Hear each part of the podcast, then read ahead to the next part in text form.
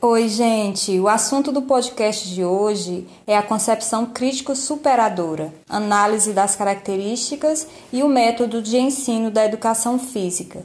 Somos da licenciatura em Química do IFCE Campus Boa Viagem. Saudação a todos que nos ouvem.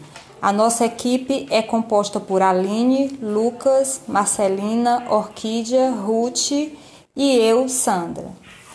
Entre o fim da década de 70 e durante toda a década de 80, em um cenário mais democrático, a educação física escolar sofreu grande mudança devido ao surgimento de novos cursos de graduação e pós-graduação, relacionando novos princípios e buscando significados, principalmente a educação física escolar.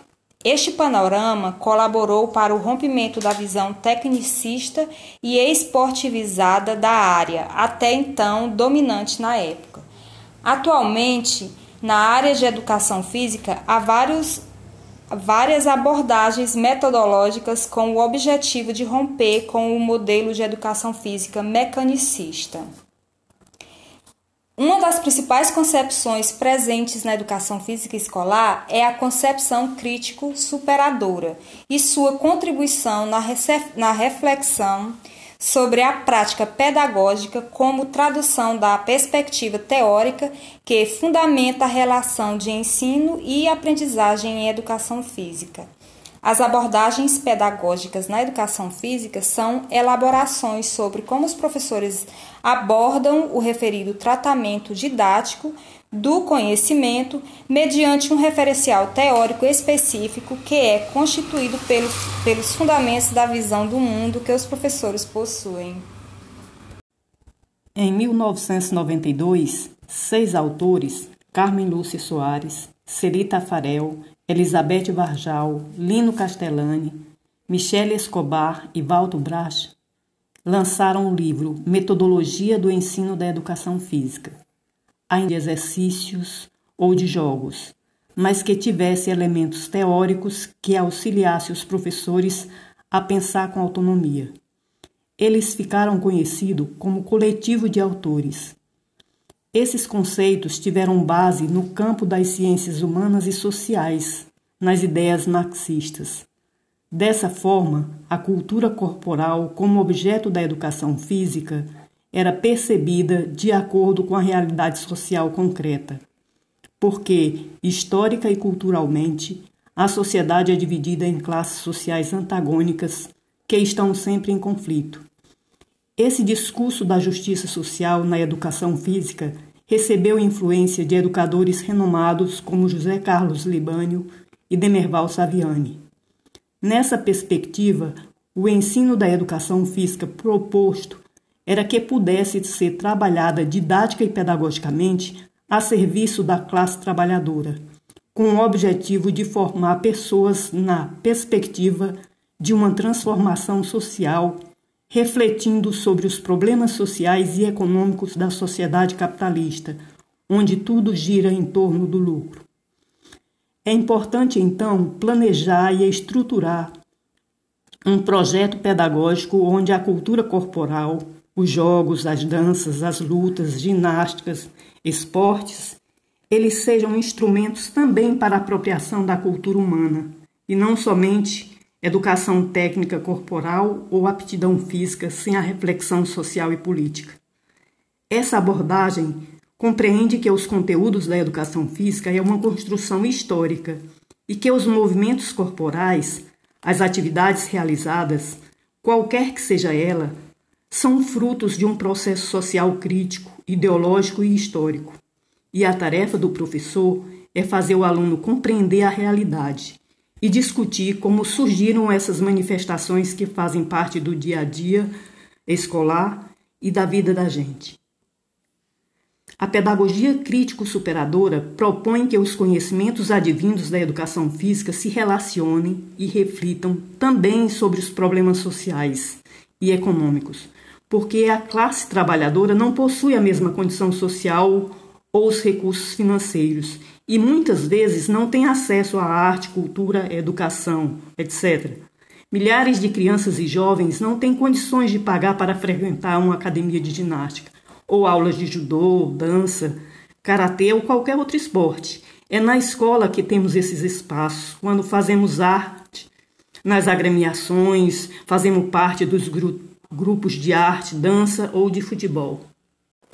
Complementando as palavras da Orquídea, a educação física crítica superadora são embasadas em elaboração cultural corporal e compreensão sobre determinantes das classes sociais, onde na maioria das vezes ocorre a desigualdade.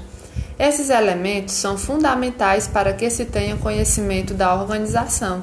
Nessa perspectiva, existem três características gerais: a diagnóstica, a judicativa e a teleológica.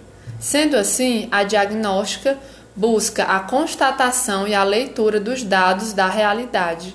A judicativa julga a partir de uma ética que representa os interesses de determinada classe social, e a teleológica busca uma direção na qual gostaria de alcançar ou atingir determinado alvo.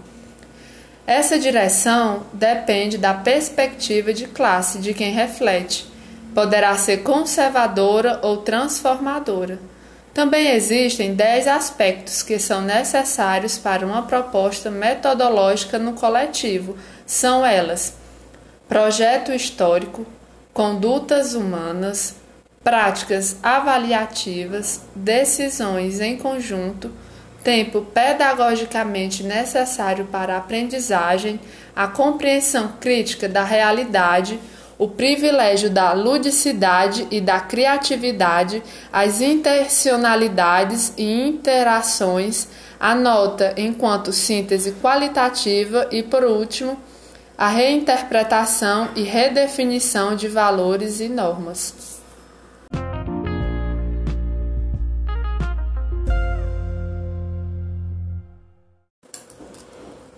Na concepção crítica superadora, existem quatro ciclos de escolarização.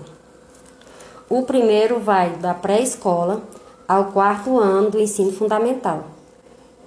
É o ciclo que o aluno tem o primeiro contato com a educação física. A partir daí, ele vai tendo uma visão geral da realidade e dos conteúdos. O segundo ciclo vai do, do quinto ao sétimo ano do ensino fundamental. Este é o ciclo da iniciação, da sistematização do conhecimento.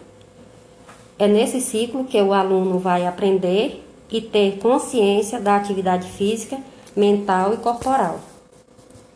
O terceiro ciclo é do oitavo ao nono ano do ensino fundamental. É o ciclo da aplicação, da sistematização do conhecimento. Nesse ciclo, o aluno já tem a consciência das atividades teóricas, práticas, culturais e artísticas e relaciona a educação física com a sociedade. O quarto ciclo ocorre da, da primeira, segunda e terceira série do ensino médio. É o ciclo do aprofundamento nas aulas de educação física. E nesse ciclo que o aluno aprende melhor as técnicas, táticas e regras nas brincadeiras e jogos, como, como também os outros assuntos interdisciplinares, como biologia, física e como na educação física interfere no corpo e na mente e fortalece como cidadãos. Continuando o assunto desse podcast, eu vou falar um pouco sobre a avaliação do processo de ensino-aprendizagem. Segundo alguns autores é, que defendem a visão crítico-superadora, a avaliação do processo de ensino-aprendizagem é muito mais que simplesmente aplicar testes, levantar medidas ou selecionar ou classificar os alunos. É, essas ideias elas podem ser encontradas é, no, livro, no livro que foi publicado coletivo de autores, em, que foi publicado em 1992. É, sabendo disso, o professor tem que buscar inicialmente conhecer o seu aluno, ou seja, ter um conhecimento prévio do aluno é, entender onde ele está é, no que se refere os conhecimentos do aluno e a partir daí criar métodos e medidas que façam com que o aluno aprenda aprenda um pouquinho mais sobre o assunto e se desenvolva. É, o aluno nesse nessa troca, nessa interação, ele pode opinar, trazer ideias. É, quando ele quando há essa interação tanto do professor como do aluno, há uma troca tanto de conhecimento como de uma carga histórica para o aluno também, porque vai ajudar ele a se desenvolver. E quando o professor cria é, métodos de avaliações que ajudam o aluno, ele vai ajudar o estudante a se desenvolver não só na área é, mecanicista, que é essas dos, dos movimentos, mas sim é, tornar o, o aluno um ser cultural e trazer o aluno é, uma ideia de poder criticar e trazer ideias para a sociedade.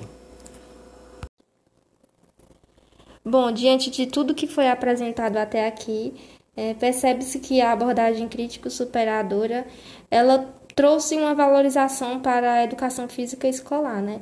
E isso aconteceu justamente porque a partir dessa nova abordagem é, passou-se a ter em mente a questão da cultura corporal, que até então não existia.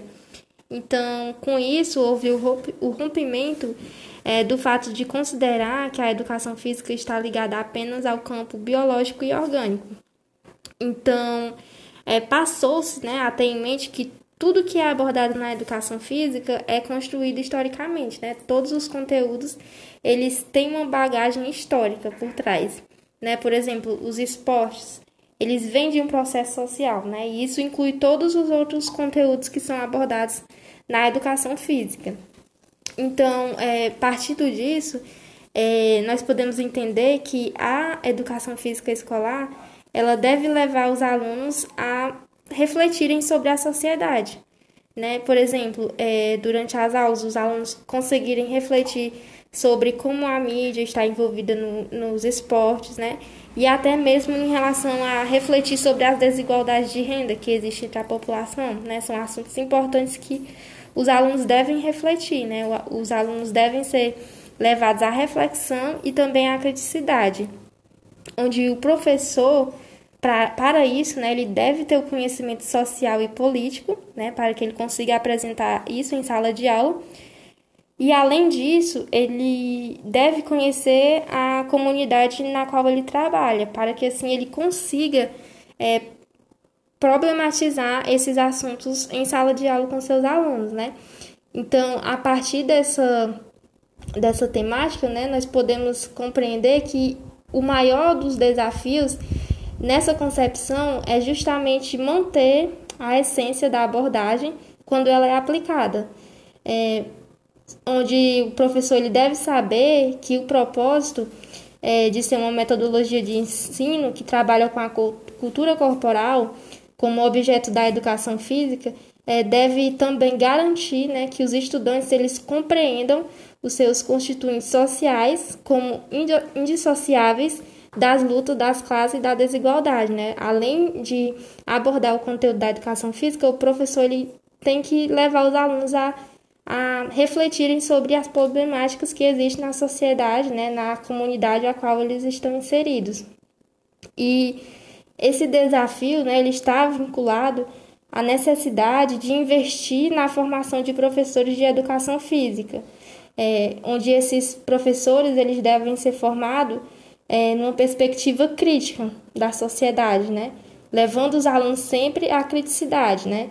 É, conseguindo compreender as relações sociais, é, sua própria localização de classe, bem como a dos seus alunos, para que assim eles consigam se posicionar diante das injustiças que são produtos desse antagonismo entre a classe proprietária e a classe trabalhadora, né? Esse é um dos grandes desafios, né? E daí a importância de se investir é, nessa profissionalização, né? Na formação desses profissionais.